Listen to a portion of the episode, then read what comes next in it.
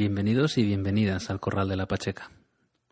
Este, para los que aún no hayáis escuchado ningún episodio, es un podcast personal, sin temática fija, una especie de bitácora hablada, en la que verter opiniones o reflexiones y compartir algunas curiosidades. En esta ocasión os propongo la lectura de una selección de poemas de Mario Benedetti, poeta uruguayo, nacido en 1920 y fallecido el año pasado, 2009, y que tengo que confesarlo, en mi escasísimo conocimiento de la poesía es uno de los pocos que he entendido, que me ha hecho comprender, nada más ponerme a leerlo. He extraído los poemas que más me han gustado de la obra Mario Benedetti, Antología Poética, Selección del Autor, publicada por Alianza Editorial con ocasión de su fallecimiento. Son bastantes poemas, 19 en total, pero es que después de una buena criba no he podido deshacerme de ninguno de estos. En el guion he puesto el minuto en el que empieza cada poema. Podéis escucharlos seguidos o avanzar o retroceder de uno a otro siguiendo esos tiempos, o escuchar uno, aburriros y apagar el MP3. En el blog he puesto también los títulos de cada uno de los poemas, con un enlace para poder leerlos en la web si os apetece. Onguietorri a mi choco, a mi rincón personal, soy Sigaurre y aquí empieza la edición número 6 del Corral de la Pacheca. Y ahora Rupertina, la cabrita filósofa, le va a regalar con una perla de sabiduría popular. Esperando que la disfruten ustedes con todo cariño, complaciéndole. Señores, vámonos que a la de tres. tres. Sueldo. Aquella esperanza que cabía en un dedal, aquella alta vereda junto al barro, aquel ir y venir del sueño, aquel horóscopo de un larguísimo viaje, y el larguísimo viaje con adioses y gente, y países de nieve y corazones, donde cada kilómetro es un cielo distinto, aquella confianza desde no sé cuándo, aquel juramento hasta no sé dónde, aquella cruzada hacia no sé qué, ese aquel que uno hubiera podido ser, con otro ritmo y alguna lotería. En fin, para decirlo de una vez por todas, aquella esperanza que cabía en un dedal, evidentemente no cabe en este sobre con sucios papeles de tantas manos sucias, que me pagan es lógico en cada veintinueve, por tener los libros rubricados al día y dejar que la vida transcurra. Gotee simplemente como un aceite rancio. Licencia. Aquí empieza el descanso, en mi conciencia y en el almanaque, junto a mi nombre y cargo en la planilla. Aquí empieza el descanso, dos semanas. Debo apurarme porque hay tantas cosas. Recuperar el mar, eso primero. Recuperar el mar desde una altura y hallar toda la vida en cuatro olas gigantescas y tristes como sueños. Mirar el cielo estéril y encontrarlo cambiado. Hallar que el horizonte se acercó veinte metros, que el césped hace un año era más verde, y aguardar con paciencia, escuchando los grillos, el apagón tranquilo de la luna. Me desperezo, grito. Poca cosa, qué poca cosa soy sobre la arena. La mañana se fue, se va la tarde, la caída del sol me desanima. Sin embargo, respiro. Sin embargo, qué apretujón de ocio a plazo fijo. Pero nadie se asusta, nadie quiere pensar que se ha nacido para esto, pensar que alcanza y sobra con los pinos, y la mujer, y el libro, y el crepúsculo. Una noche cualquiera acaba todo, una mañana exacta, seis y cuarto. Suena el despertador como sonaba en el resto del año, un alarido. Aquí empieza el trabajo, en mi cabeza y en el almanaque, junto a mi nombre y cargo en la planilla. Aquí empieza el trabajo, mansamente. Son cincuenta semanas. Interview. No es ninguna molestia explicarle qué pienso del infinito. El infinito es sencillamente un agrio viento frío que eriza las mucosas, la piel y las metáforas. Le pone a uno en los ojos lágrimas de rutina y en la garganta un nudo de sortilegio. Seguramente usted ya se dio cuenta, en el fondo no creo que exista el infinito. Bueno, sobre política. Jesús sobre política. Mi bisabuelo, que era liberal, espiaba a las criadas en el baño. Mi abuelo, el reaccionario, extraviaba las llaves de sus deudas, Mi padre, el comunista, compraba hectáreas con un gesto de asco. Yo soy poeta, señor, y usted debe saber que los poetas vivimos a la vuelta de este mundo. Claro que usted quizá no tenga tiempo para tener paciencia, pero debe conocer que en el fondo yo no creo en la política. Por supuesto, el estilo. ¿Qué pienso del estilo? Una cosa espontánea que se va haciendo sola. Siempre escribí en la cama mucho mejor que en los ferrocarriles. ¿Qué más puedo agregar? Ah, domino el sinónimo. Módico, exiguo, corto, insuficiente. Siempre escribo pensando en el futuro, pero el futuro se quedó sin magia. Me olvidaba que usted ya sabe que en el fondo yo no creo en el estilo. Mm, el amor, el amor, ah caramba, el amor. Por lo pronto me gusta la mujer. Bueno, fuera, el alma, el corazón, sobre todo las piernas. Poder, poder alzar la mano y encontrarla a la izquierda, tranquila o intranquila, sonriendo desde el pozo de su última modorra, o mirando, mirando como a veces se mira un rato antes del beso. Después de todo, usted y yo sabemos que en el fondo el amor, el amor, es una cosa seria. Por favor, esto último no vaya a publicarlo. Corazón, corazón. Porque te tengo y no porque te pienso, porque la noche está de ojos abiertos, porque la noche pasa y digo amor, porque has venido a recoger tu imagen, y eres mejor que todas tus imágenes, porque eres linda desde el pie hasta el alma, porque eres buena desde el alma a mí, porque te escondes dulce en el orgullo, pequeña y dulce, corazón, coraza, porque eres mía, porque no eres mía, porque te miro y muero, y peor que muero si no te miro, amor, si no te miro. Porque tú siempre existes donde quiera, pero existes mejor donde te quiero. Porque tu boca es sangre y tienes frío. Tengo que amarte, amor, tengo que amarte, aunque esta herida duela como dos, aunque te busque y no te encuentre, y aunque la noche pase y yo te tenga y no. Currículum. El cuento es muy sencillo. Usted nace. Contempla atribulado el rojo azul del cielo, el pájaro que emigra, el torpe escarabajo que su zapato aplastará valiente. Usted sufre. Reclama por comida y por costumbre, por obligación, llora limpio de culpas, extenuado, hasta que el sueño lo descalifica. Usted ama. Se transfigura y ama por una eternidad tan provisoria que hasta el orgullo se le vuelve tierno y el corazón profético se convierte en escombros. Usted aprende, y usa lo aprendido, para volverse lentamente sabio, para saber que al fin el mundo es esto. En su mejor momento, una nostalgia, en su peor momento, un desamparo, y siempre, siempre un lío. Entonces, usted muere.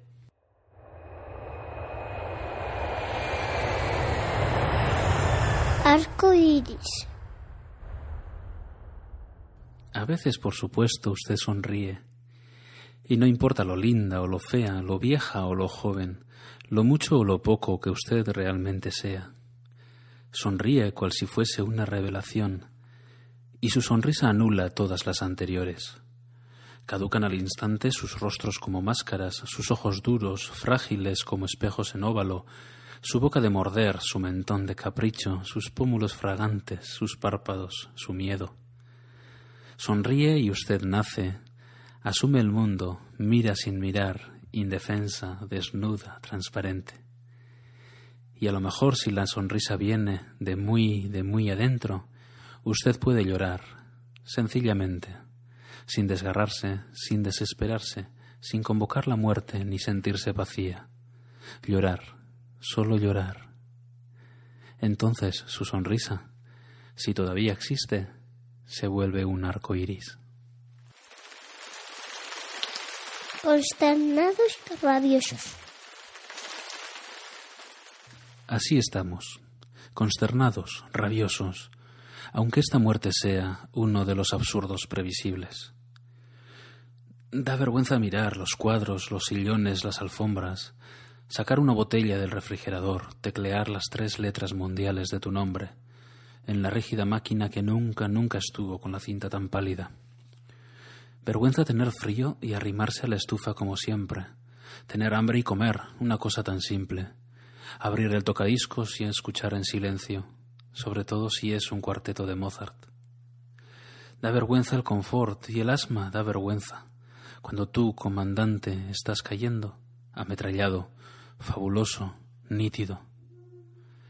Eres de nuestra conciencia acribillada, dicen que te quemaron. ¿Con qué fuego van a quemar las buenas, buenas nuevas, la irascible ternura que trajiste y llevaste, con tu tos, con tu barro? Dicen que incineraron toda tu vocación menos un dedo. Basta para mostraros el camino, para acusar al monstruo y sus tizones, para apretar de nuevo los gatillos. Así estamos, consternados, rabiosos. Claro que con el tiempo la plomiza consternación se nos irá pasando. La rabia quedará, será más limpia. Estás muerto, estás vivo, estás cayendo. Estás nube, estás lluvia, estás estrella. Donde estés, si es que estás, si estás llegando, aprovecha por fin a respirar tranquilo, a llenarte de cielo los pulmones. Donde estés, si es que estás, si es que estás llegando, Será una pena que no exista Dios. Pero habrá otros, claro que habrá otros, dignos de recibirte, comandante. Al Che Guevara, en Montevideo, octubre de 1967. Ser y estar. Oh Marine, oh boy. Una de tus dificultades consiste en que no sabes distinguir el ser del estar. Para ti todo es to be. Así que probemos aclarar las cosas. Por ejemplo, una mujer es buena cuando entona desafinadamente los salmos y cada dos años cambia el refrigerador y envía mensualmente su perro al analista y solo enfrenta el sexo los sábados de noche. En cambio, una mujer está buena cuando la miras y pones los perplejos ojos en blanco y la imaginas y la imaginas y la imaginas y hasta crees que tomando un martini te vendrá el coraje, pero ni así. Por ejemplo, un hombre es listo cuando obtiene millones por teléfono y evade la conciencia y los impuestos y abre una buena póliza de seguros a cobrar cuando llegue a sus setenta y sea el momento de viajar en excursión a Capri y a París y consiga violar a la Gioconda en pleno Louvre con la vertiginosa Polaroid. En cambio, un hombre está listo cuando ustedes, o Marine, o Boy, aparecen en el horizonte para inyectarle democracia.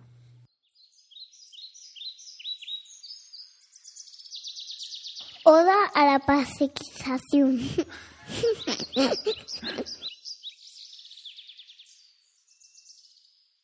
No sé hasta dónde irán los pacificadores con su ruido metálico de paz pero hay ciertos corredores de seguros que ya colocan pólizas contra la pacificación. Y hay quienes reclaman la pena del garrote para los que no quieren ser pacificados. Cuando los pacificadores apuntan, por supuesto, tiran a pacificar. Y a veces hasta pacifican dos pájaros de un tiro. Es claro que siempre hay algún necio que se niega a ser pacificado por la espalda, o algún estúpido que resiste la pacificación a fuego lento. En realidad somos un país tan peculiar que quien pacifique a los pacificadores, un buen pacificador será.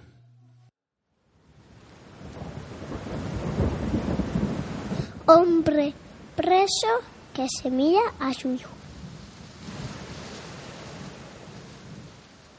Cuando era como vos, me enseñaron los viejos, y también las maestras bondadosas y miopes, que libertad o muerte era una redundancia, ¿A quién se le ocurría en un país donde los presidentes andaban sin capangas? Que la patria o la tumba era otro pleonasmo, ya que la patria funcionaba bien, en las canchas y en los pastoreos. Realmente Botija no sabían un corno. Pobrecitos, creían que libertad era tan solo una palabra aguda, que muerte era tan solo grave o llana, y cárceles, por suerte, una palabra esdrújula. Olvidaban poner el acento en el hombre, la culpa no era exactamente de ellos, sino de otros más duros y siniestros, y estos sí, cómo nos ensartaron en la limpia república verbal, cómo idealizaron la vidurria de vacas y estancieros, y cómo nos vendieron un ejército que tomaba su mate en los cuarteles. Uno no siempre hace lo que quiere, uno no siempre puede. Por eso estoy aquí, mirándote y echándote de menos. Por eso es que no puedo despeinarte el jopo, ni ayudarte con la tabla del nueve, ni acribillarte a pelotazos. Vos ya sabés que tuve que elegir otros juegos, y que los jugué en serio.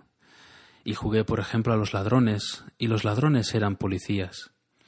Y jugué, por ejemplo, a la escondida, y si te descubrían te mataban. Y jugué la mancha, y era de sangre. Botija, aunque tengas pocos años, creo que hay que decirte la verdad para que no la olvides. Por eso no te oculto que me dieron picana, que casi me revientan los riñones. Todas estas llagas, hinchazones y heridas que tus ojos redondos miran hipnotizados son durísimos golpes, son botas en la cara. Demasiado dolor para que te lo oculte, demasiado suplicio para que se me borre. Pero también es bueno que conozcas que tu viejo cayó, o puteó como un loco, que es una linda forma de callar. Que tu viejo olvidó todos los números, por eso no podría ayudarte en las tablas, y por lo tanto todos los teléfonos, y las calles, y el color de los ojos, y los cabellos, y las cicatrices, y en qué esquina, en qué bar, qué parada, qué casa. Y acordarse de vos, de tu carita, lo ayudaba a callar. Una cosa es morirse de dolor y otra cosa morirse de vergüenza. Por eso ahora me podés preguntar, y sobre todo puedo yo responder. Uno no siempre hace lo que quiere, pero tiene el derecho de no hacer lo que no quiere.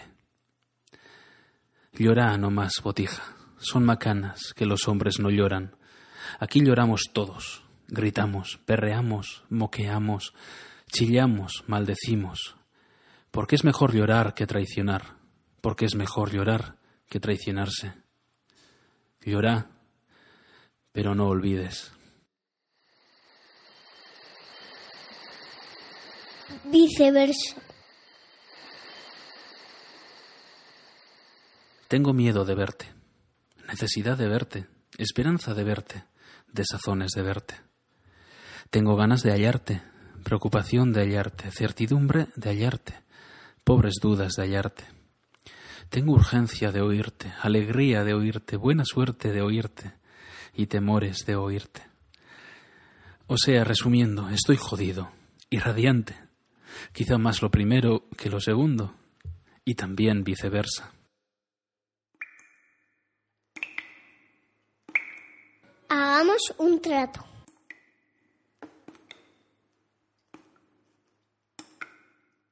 Compañera, usted sabe que puede contar conmigo. No hasta dos o hasta diez, sino contar conmigo. Si alguna vez advierte que la miro a los ojos y una beta de amor reconoce en los míos, no alerte sus fusiles, ni piense qué delirio. A pesar de la beta, o tal vez porque existe, usted puede contar conmigo. Si otras veces me encuentra huraño sin motivo, no piense qué flojera. Igual puede contar conmigo. Pero hagamos un trato. Yo quisiera contar con usted. Es tan lindo saber que usted existe. Uno se siente vivo. Y cuando digo esto quiero decir contar, aunque sea hasta dos, aunque sea hasta cinco. No ya para que acuda presurosa en mi auxilio, sino para saber a ciencia cierta que usted sabe que puede contar conmigo. Soy un caso perdido.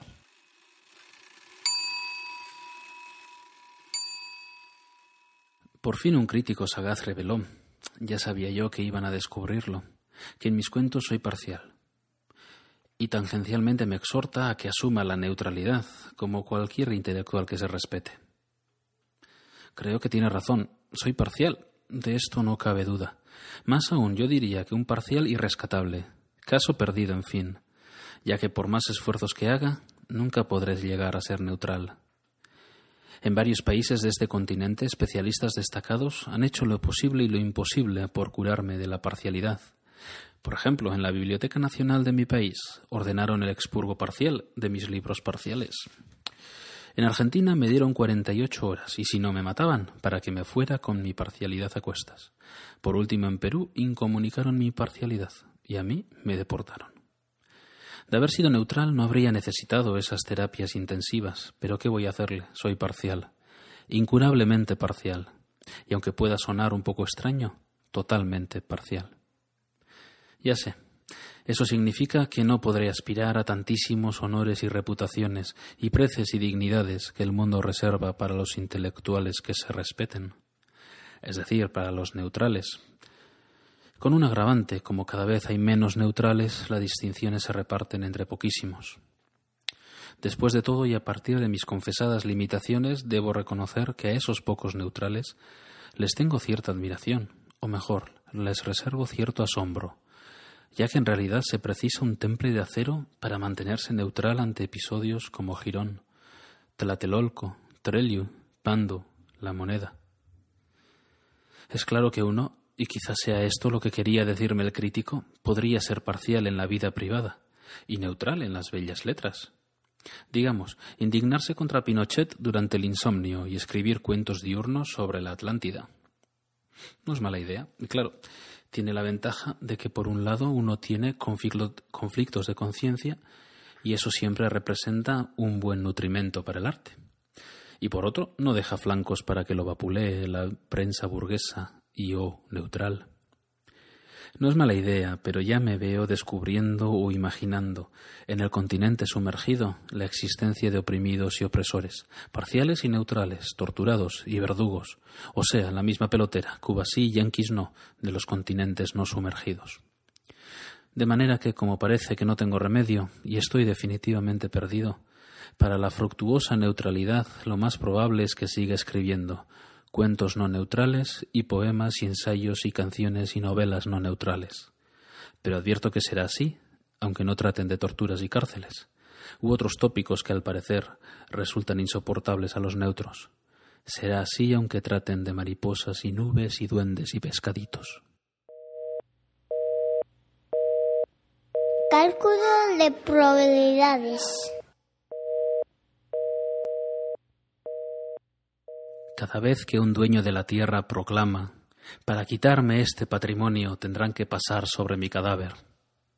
Debería tener en cuenta que a veces pasan.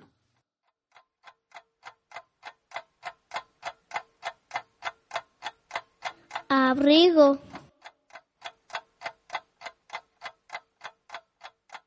Cuando solo era un niño estupefacto, viví durante años allá en Colón, en un casi tugurio de latas.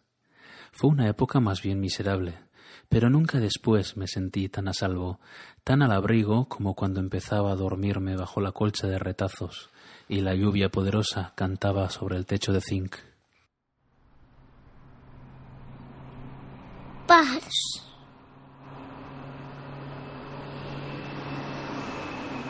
Hace ya varios siglos que pájaros ilustres sobrevuelan los predios de la vasta poesía la golondrina, el ruiseñor, la alondra, la calandria, el jilguero, el picaflor, el cuervo, la oropéndola y por supuesto el ave fénix. Han sido convocados por poetas para poblar sus bosques, ornamentar sus cielos y rellenar metáforas. Yo aquí rompo una lanza por los discriminados, los que nunca o pocas veces comparecen, los pobres pajaritos del olvido, que también están llenos de memoria.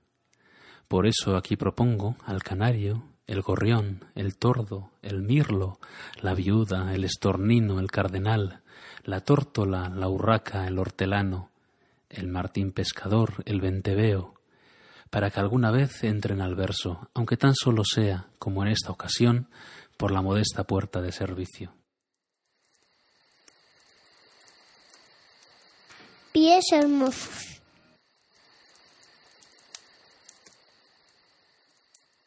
La mujer que tiene los pies hermosos nunca podrá ser fea. Mansa suele subirle la belleza por tobillos, pantorrillas y muslos, demorarse en el pubis, que siempre ha estado más allá de todo canon, rodear el ombligo como uno de esos timbres que si se les presiona tocan para Elisa, reivindicar los lúbricos pezones a la espera, entreabrir los labios sin pronunciar saliva y dejarse querer por los ojos espejo La mujer que tiene los pies hermosos sabe vagabundear por la tristeza. Ahora, ¿qué les queda a los jóvenes? ¿Qué les queda por probar a los jóvenes en este mundo de paciencia y asco? ¿Solo graffiti? ¿Rock? ¿Escepticismo? También les queda no decir amén, no dejar que les maten el amor, recuperar el habla y la utopía, ser jóvenes sin prisa y con memoria, situarse en una historia que es la suya, no convertirse en viejos prematuros. ¿Qué les queda por probar a los jóvenes en este mundo de rutina y ruina? ¿Cocaína? ¿Cerveza? ¿Barras bravas? Les queda respirar, abrir los ojos, descubrir las raíces del horror, inventar paz así sea a ponchazos, entenderse con la naturaleza y con la lluvia y los relámpagos, y con el sentimiento y con la muerte, esa loca de atar y desatar. ¿Qué les queda por probar a los jóvenes en este mundo de consumo y humo? ¿Vértigo? ¿Asaltos? ¿Discotecas? También les queda discutir con Dios, tanto si existe como si no existe, tender manos que ayudan, abrir puertas entre el corazón propio y el ajeno. Sobre todo les queda hacer futuro, a pesar de los ruines del pasado y los sabios granujas del presente.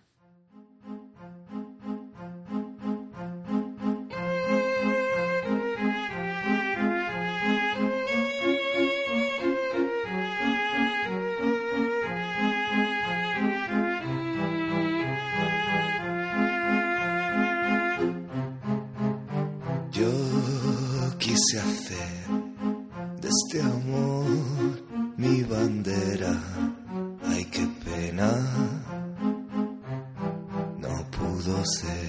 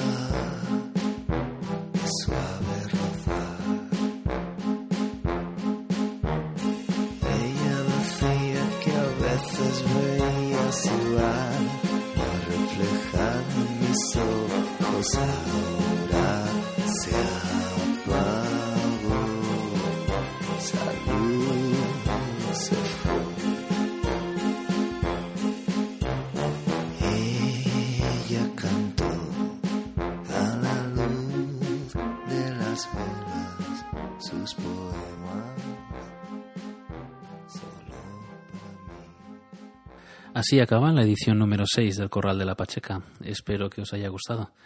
Ese que habéis escuchado en los títulos de los poemas ha sido el invitado especial, la gran estrella del programa, mi hijo Gary Coit, que por primera vez se ha puesto a los micrófonos. La música que suena en el programa, como siempre, es del grupo Colocón, con K, las dos con K, de su disco Rock and Roll Pachuco, que podéis escuchar y descargar en jamendo.com, el portal de música libre. Y podéis encontrar este programa en iTunes, iVoox, Miro o en la página elcorraldelapacheca.posterus.com. Poneos en contacto conmigo, por favor, bien sea a través de los comentarios del post que acompaña este episodio, bien a través del correo electrónico sigaurre.gmail.com. Si queréis grabar un comentario en un archivo de audio y enviarlo al mail, tengo intención de publicar todos los audiocorreos que reciba, los pocos que vaya a recibir. Muchas gracias por escuchar y hasta pronto.